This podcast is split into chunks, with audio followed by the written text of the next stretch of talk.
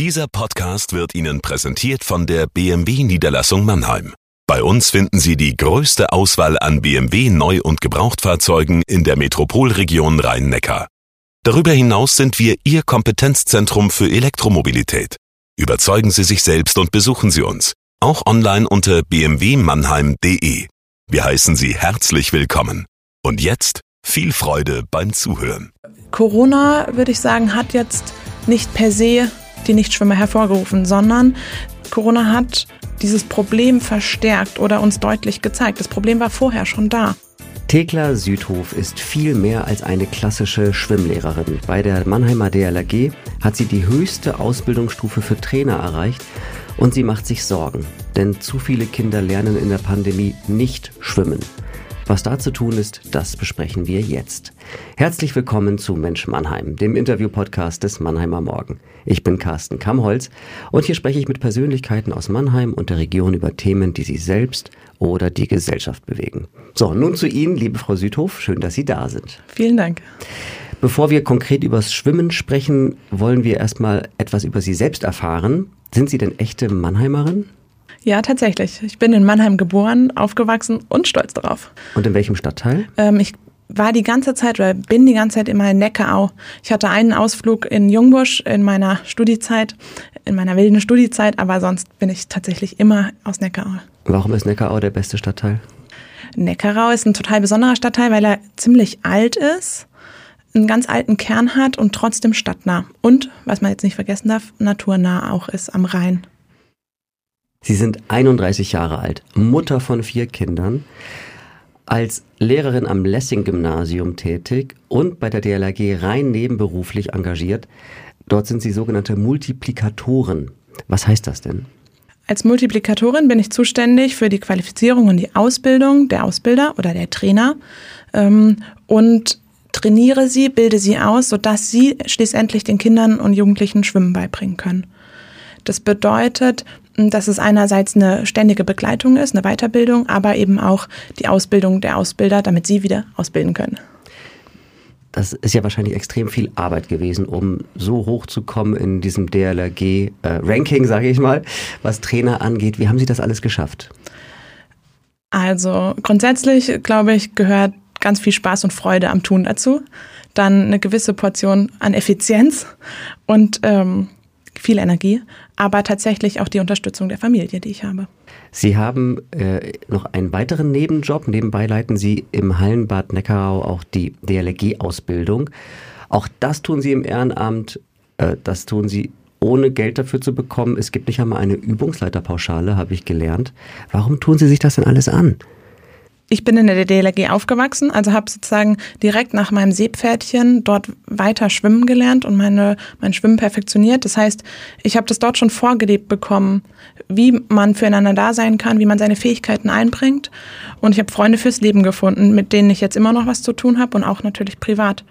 Auch tatsächlich diese Übernahme der Verantwortung und diese Selbstwirksamkeit, die man erfährt, bringt mich in meinem Leben oder auch jetzt im beruflichen Alltag weiter. Ich kann das Leben verändern, teilhaben an, einer besseren Gesellschaft.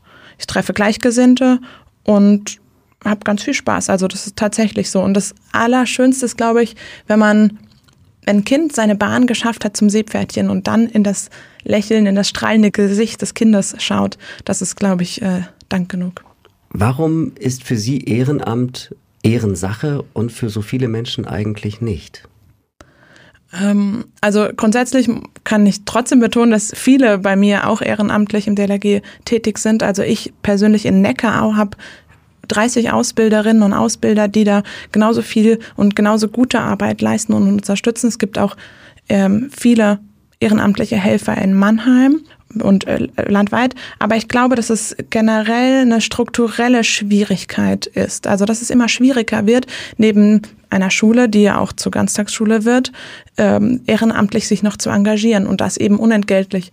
Nicht jeder kann sich das leisten, ähm, sondern muss bis in die Abendstunden arbeiten oder hat andere Verpflichtungen. Ähm, das heißt, das ist natürlich die Bedingungen dafür schwieriger sind. Und wenn man da nicht da drin aufgewachsen ist und das nicht vorgelebt bekommen hat, dann ist es relativ schwierig, ähm, den Fuß da in die Tür zu kriegen und den Mehrwert zu sehen. Umso großartiger ist es ja, dass Sie so engagiert sind. Nun haben Sie mit der DLRG in den 18 Monaten der Pandemie eine besonders harte Zeit erlebt. Was war da los? Also die Pandemie hat erstens gesellschaftlich natürlich zu ganz viel Verunsicherung geführt. Alle Hallenbäder waren geschlossen, alle Freibäder waren geschlossen. Es war kein Zusammentreffen mehr möglich, keine äh, Jugendarbeit mehr möglich und alles wurde runtergefahren. Ähm, wir mussten natürlich unsere Schwimmkurse abbrechen bzw. aussetzen.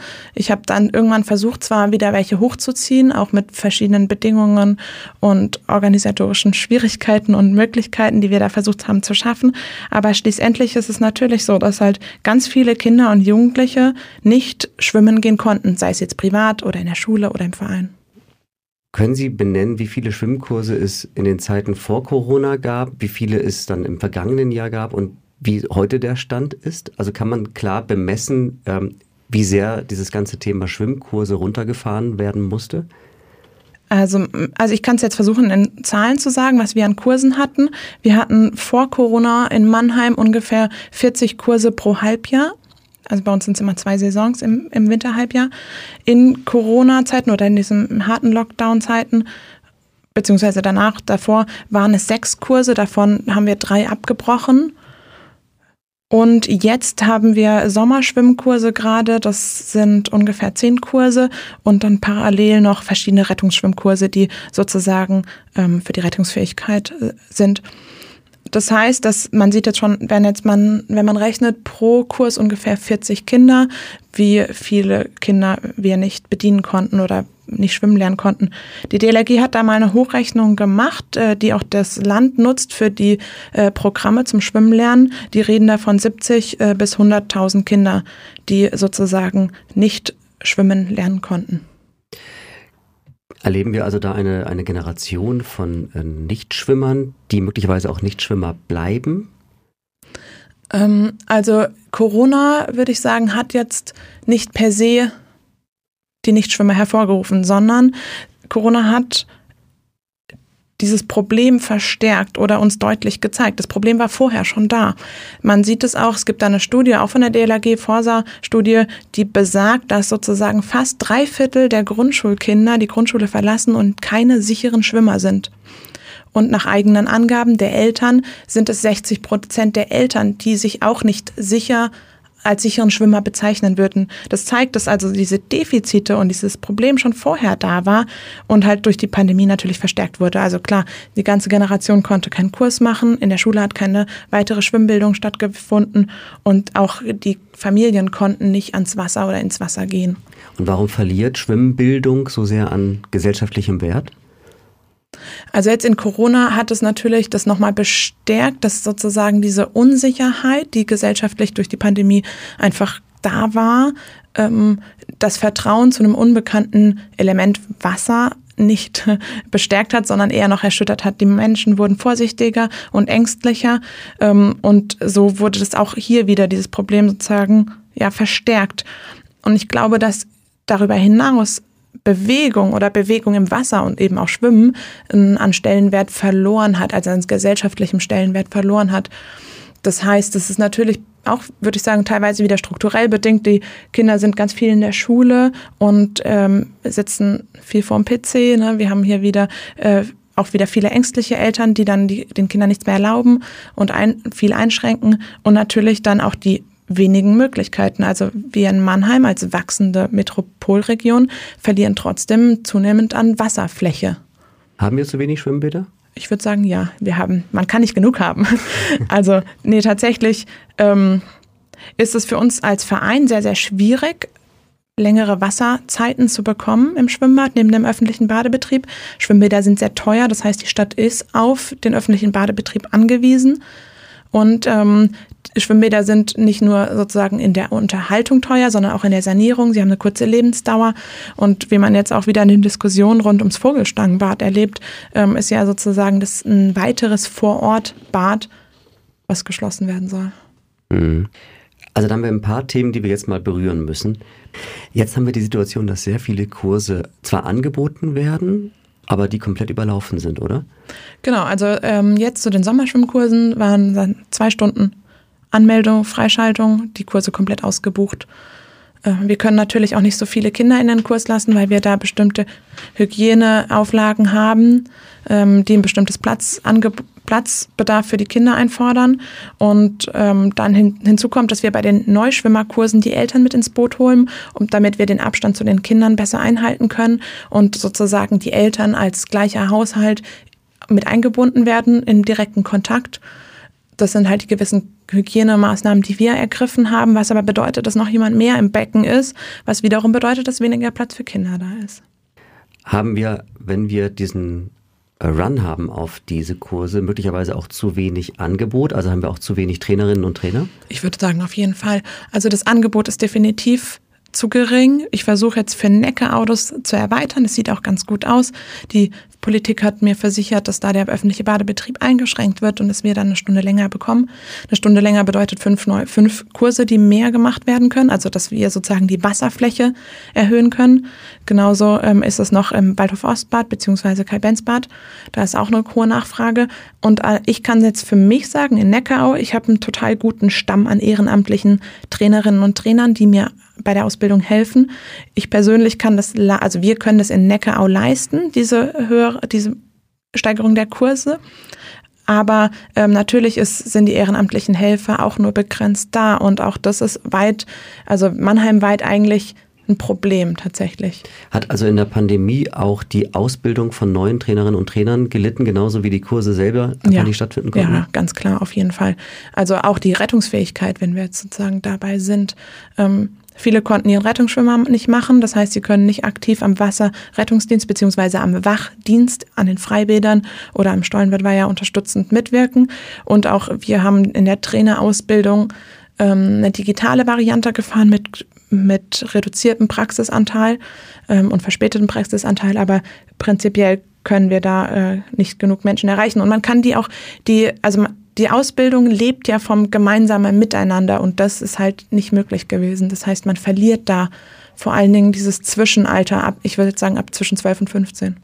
Sie waren ja in der Corona-Pandemie eine Zeit lang die, die einzige Mannheimer Schwimmtrainerin, die tatsächlich ein Angebot gemacht hat. Wie haben Sie das hinbekommen? Also ähm, ich muss ein bisschen korrigieren, ist nicht, also von der DLRG aus, ne? Also die anderen Vereine, die anderen Schwimmvereine haben tatsächlich bestimmt auch große Schwierigkeiten gehabt und weniger angeboten. Von den Eltern haben wir das auch rückgemeldet bekommen, dass viele keinen Kurs finden, dass keine Kurse mehr stattfinden oder abgebrochen sind ähm, ich habe es schon ein bisschen angefangen zu erzählen, dass wir sozusagen angefangen haben, die Eltern mit in die Schwimmausbildung mit einzubeziehen, um halt den Abstand zu wahren und zum Beispiel auch eine Maske im Bad zu tragen. Weil so prinzipiell ist äh, die Maske auf jeden Fall richtig und wichtig, aber für die pädagogische Arbeit trotzdem schwierig. Und wenn ich mit einem Erwachsenen rede, kann ich problemlos das mit einer Maske machen. Für Kinder finde ich das relativ schwierig, gerade wenn sie in so einem unbekannten Element sind wie das Wasser, was einfach viel Unsicherheit und Ängste hervorruft und ich dann durch, durch meine Körpermimik und meine Gesichtsmimik verdeutlichen kann, dass alles gut ist, weil sie tatsächlich ja nur schwimmen lernen, wenn sie eine gewisse Vertrautheit erlernen und schwimmen lernen kann man weder digital über PC machen, noch kann man das äh, mit Angst tun. Sie haben es ja erwähnt, am Ende kommt es extrem auch darauf an, wie sehr die Eltern beim Thema Schwimmen eingestellt sind. Also ob es da ein, eine Bereitschaft gibt von den Seiten der Eltern, dass die Kinder schwimmen lernen müssen. Und wenn die nicht da ist, wenn es da gar kein Gespür dafür gibt, dass das wichtig ist, was macht man denn da? Also ähm, grundsätzlich ist es so, dass wenn die Eltern im Bad, also in irgendeinem Freibad oder Hallenbad einmal ankommen, ist schon die halbe Miete. Auch weniger wasseraffine Eltern, die im Hallenbad landen, erleben uns und wir haben jetzt auch die Ausbildung parallel zum öffentlichen Badebetrieb in, im Sommer gehabt. Das heißt, die sehen uns und wir haben äh, Möglichkeiten, mit ihnen zu sprechen. Wir bieten auch offene Angebote an, so dass wir in Kontakt mit Eltern kommen, die jetzt nicht in der Vereinsstruktur schon drin sind. Aber grundsätzlich ähm, natürlich viel zu wenig. Zumal das voraussetzt, dass die Eltern irgendwie im Bad ankommen. Wenn sie das gar nicht tun, sind wir da auf andere Kooperationspartner angewiesen. Und ähm, da sind jetzt Einrichtungen der Jugendhilfe zu nennen, die bestimmt wichtig sind, aber eben auch ähm, die Schule. Was können Schulen denn machen? also Schu Grundschulen vor allen Dingen ha haben den Schwimmunterricht verpflichtend im Lehrplan. Auch die sind, würde ich sagen, heillos überfordert, weil sie viele Nichtschwimmer ähm, in ihren Klassen haben und man, wenn man auch wenn man zu zweit ist im Schwimmunterricht, keine 30 Kinder mit dreiviertel Nichtschwimmer bedienen kann. Da findet kein ähm, qualifiziert oder kann aufgrund der Menge schwierig guter Schwimmunterricht stattfinden. Das heißt, wenn die Kinder schon als Nichtschwimmer kommen, gibt es große Probleme.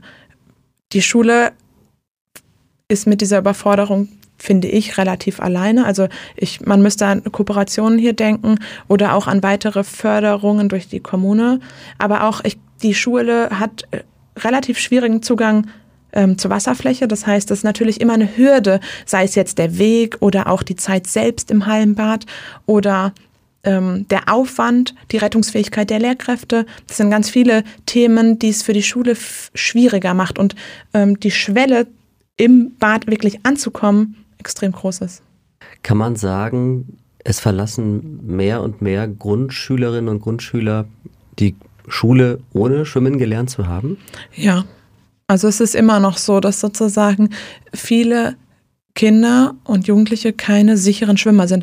Und ähm, also ich würde gerne diesen Begriff von Schwimmen können ein bisschen erweitern. Also es ist wirklich wichtig, dass man nicht beim Seepferdchen stehen bleibt. Das Seepferdchen garantiert nicht, dass man schwimmen kann. Man schafft es vielleicht in koordinierter Art und Weise, die Bahn zurückzulegen, aber nicht, wenn man aus Versehen ins Wasser fällt und Panik bekommt.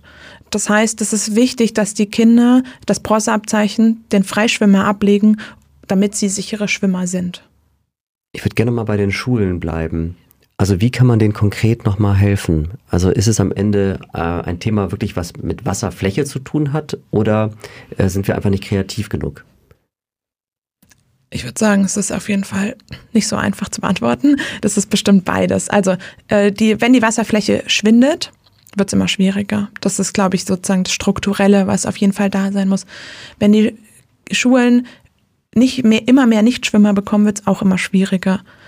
Ähm, wenn das Thema Bewegung im Wasser oder Bewegung allgemein niedrigeren Stellenwert hat, ist es auch schwieriger.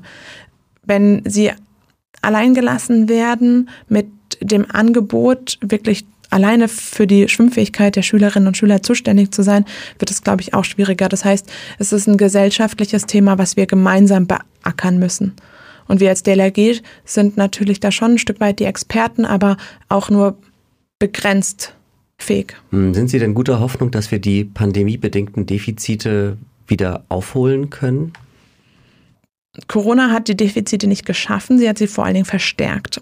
Das heißt, ähm, dass wir, glaube ich, Bewegung, Bewegung im Wasser und die Wasserflächen steigern müssen, das als gesellschaftliches Thema wieder groß aufgreifen müssen und die Schwimmfähigkeit allgemein wieder mehr in den Mittelpunkt holen müssen. Genauso wie es dann auch früher in den 80er, 90ern war, wo es ja große Schwimmoffensiven schon gab. Ich glaube, das muss man insgesamt gemeinsam anpacken.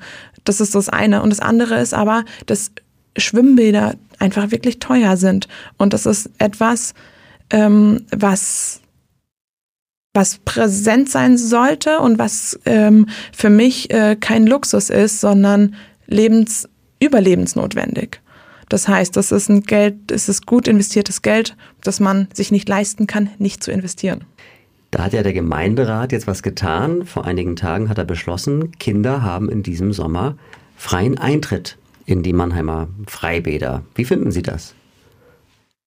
Prinzipiell finde ich jeden Abbau von Schwellen, die den Zugang erleichtern zum Schwimmen lernen, super. Das heißt, ähm, es ist mit dieser Idee ist ja sozusagen der Zugang von Kindern zum Schwimmbad nicht an den finanziellen Geldbeutel der Eltern äh, geknüpft. Und trotzdem weiß ich nicht, ob die Maßnahme Wirkung zeigt. So, das ist das eine. Das andere ist natürlich dann ähm, die Gefahr, dass Kinder alleine ins Schwimmbad kommen, ohne schwimmen zu können, ohne sicherer Schwimmer zu sein und dann auch noch ohne Aufsichtsperson, weil nämlich Eltern zahlen müssen. Und das wiederum zur Folge hat, dass wir hier wieder in eine große Not geraten mit ertrinkenden Kindern oder in Not geratene Kinder. Und das, was ich vorhin meinte, dass vielleicht die Maßnahme gar nicht ankommt, ist, meine ich deswegen, weil äh, man für den Eintritt in das Bad ein Online-Ticket benötigt. Dieses Online-Ticket kann ich nur mit PC lösen und auch nur, wenn ich registriert bin. Das heißt, da sind die Eltern natürlich wieder mit im Boot. Sie müssen dem kind, den Kindern äh, das Online-Ticket lösen. Und das ist, bedeutet, dass es jetzt doch wiederum nicht so niederschwellig ist wie erstmals gedacht. Das heißt, das ganze Sicherheitsthema bei den freien Freibädern für Kinder ist vielleicht nicht so ganz durchdacht worden? Also der Gemeinderat hat es ja sehr, sehr schnell entschlossen und auch ähm, in einer sehr knappen Mehrheit. Ähm, ich finde, ich betone es nochmal, wirklich wichtig, den Zugang zu erleichtern zu, zu Wasser, zu Wasserflächen und auch zu überwachten Wasserflächen wie Freibädern. Allerdings ist es ähm, halt ziemlich kurz gedacht tatsächlich und man das nicht aus dem Blick verlieren darf, dass auch das Badpersonal nicht die Aufsicht über 50 Achtjährige in einem Nichtschwimmerbecken haben kann. Im Juni gab es ja einen dramatischen Fall, der auch nochmal das Thema Aufsicht und Überwachung ähm, sichtbar gemacht hat, ja, als, als Debattenthema. Im Juni ist im Vogelstangsee ein achtjähriges Kind ertrunken. Dort am See gibt es gar keine DLG-Station, also auch keine professionelle Überwachung. Brauchen die Badeseen auch mehr solche Überwachungsstationen? Also der Unfall wäre wirklich tragisch und hat auch mir gezeigt, wie wichtig es ist, dass Kinder schwimmen lernen und dass Eltern ähm, ihrer Aufsichtspflicht bewusst sind und der Gefahr am und im Wasser. Ähm, zunächst ist Bewachung immer gut. Es führt einfach zur Verhinderung von Ertrinkungsunfällen. Allerdings behebt das nicht das Grundproblem, weil das Grundproblem ist, dass die Kinder nicht schwimmen können. Und ich glaube, es ist viel wichtiger, das Problem am wirklich am Grund zu packen und zu beheben, als dann alles zu bewachen.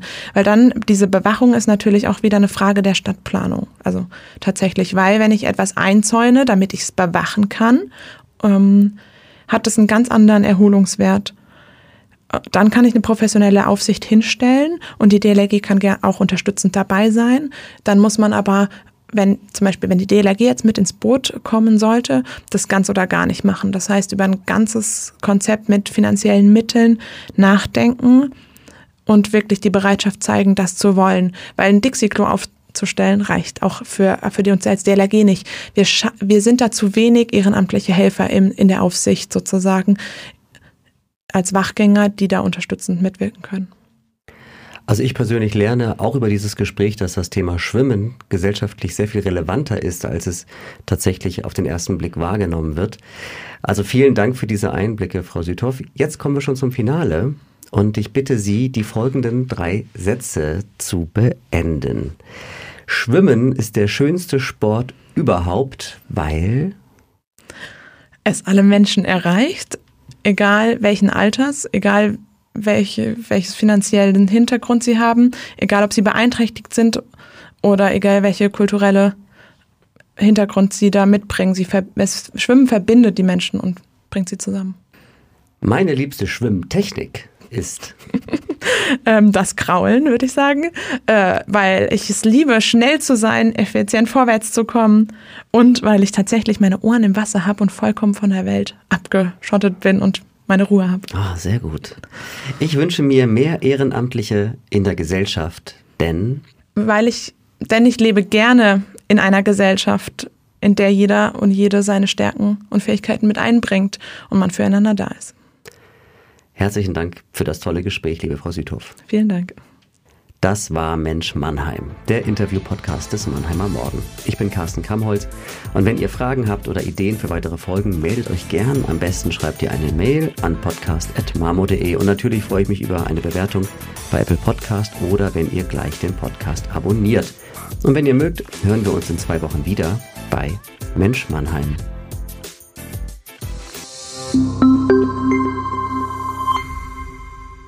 Ein Podcast des Mannheimer Morgen. Produziert von Julia Wadle.